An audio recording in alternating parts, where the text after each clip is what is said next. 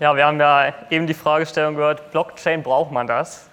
Ich kann Ihnen versichern, ja, das braucht man. Und wir werden Ihnen jetzt noch mal ein paar Anwendungsfälle zeigen, die wir schön in der Blockchain abspeichern können. Fangen wir an. Manche haben, haben von Ihnen vielleicht den Film gesehen, Catch Me If You Can. Dort wird das Leben von Frank Abagnale, gespielt von Leonardo DiCaprio, vorgestellt. Frank Abagnale, das ist jetzt aber nicht Leonardo DiCaprio, sondern er selbst.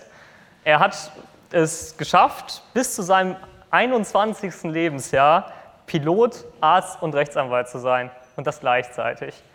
Das ist natürlich ganz einfach auch für Sie, kann ich mir vorstellen. Naja, Quatsch, manche schaffen das nicht mal in ihrem Leben. also. naja, die Frage ist ja, wie hat er das geschafft? Ähm, naja, Frank Abagnale hat gefälscht wie kein zweiter.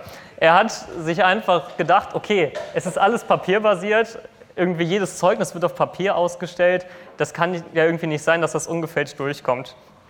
Und dementsprechend hat er sich halt Stift und Papier, äh, Stift und Schere geschnappt, das natürlich wesentlich präzisierter und konnte jegliches Dokument fälschen.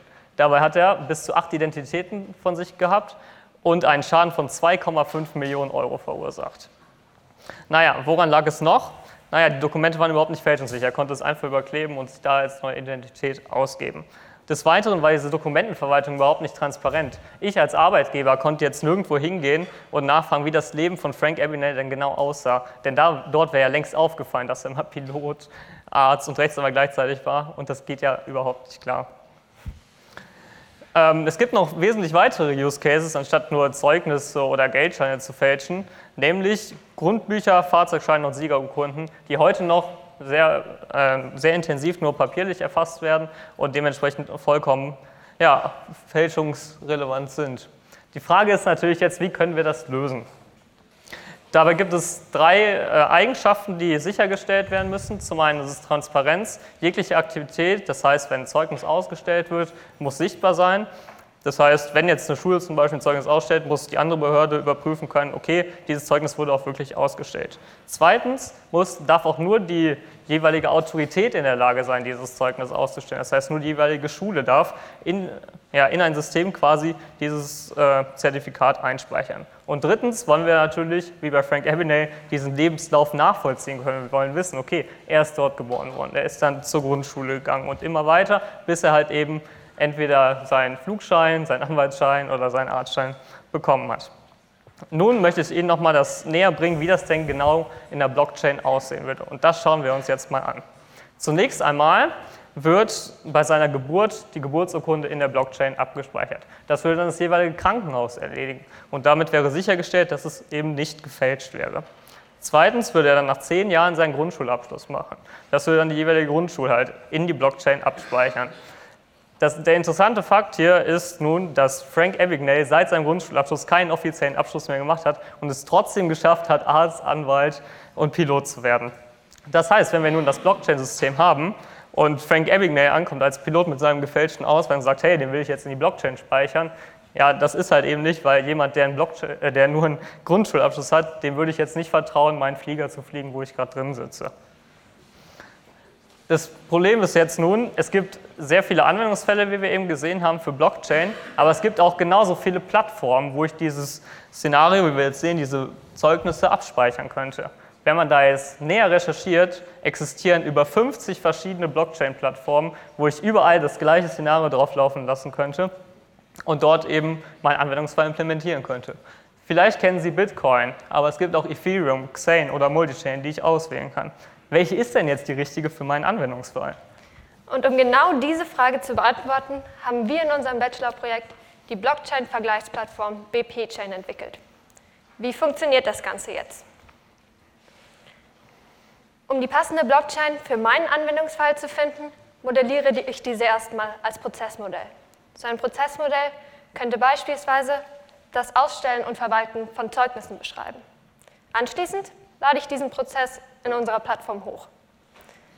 Der Prozess wird auf der Plattform dann auf unterschiedlichen Blockchain-Technologien simuliert. Wenn wir uns das ein bisschen veranschaulichen, ist das ungefähr so wie die Probefahrt vor einem Autokauf. Unser Anwendungsfall testet die verschiedenen Blockchain-Technologien und schaut, mit welcher er am besten fährt. Während der Simulation wertet unsere Plattform diese aus. Die Ergebnisse werden dann für den Nutzer in Diagrammen visualisiert. Anhand dieser Diagramme kann der Nutzer anschließend die passende Blockchain für seinen Anwendungsfall und seine konkreten Bedürfnisse auswählen.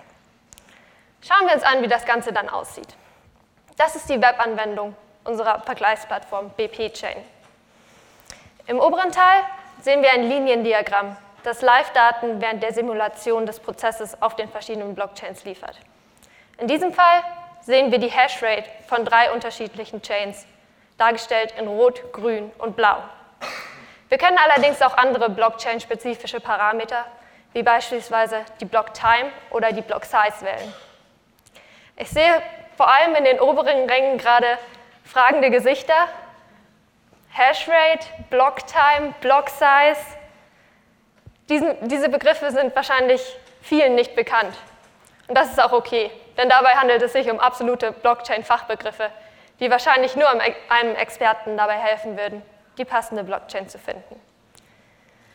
Um die, unsere Plattform nun auch für normale Nutzer zugänglich zu machen, haben wir deswegen zusätzliche Metriken implementiert. Diese können wir in den Balkendiagrammen darunter sehen. Ein Beispiel für so eine Metrik ist zum Beispiel der Energieverbrauch, den wir ganz unten rechts für die drei momentan laufenden Chains sehen. Anhand der Metriken bieten wir dem Nutzer eine einfache Auswertung unserer Daten. Dadurch können wir ihm eine Blockchain-Empfehlung geben und ihm die Wahl der passenden Blockchain für seinen Anwendungsfall so erleichtern. Durch die Wahl der passenden Blockchain hilft unsere Plattform, Kosten zu reduzieren, da der Nutzer keine für seinen Anwendungsfall unpassende Plattform wählt.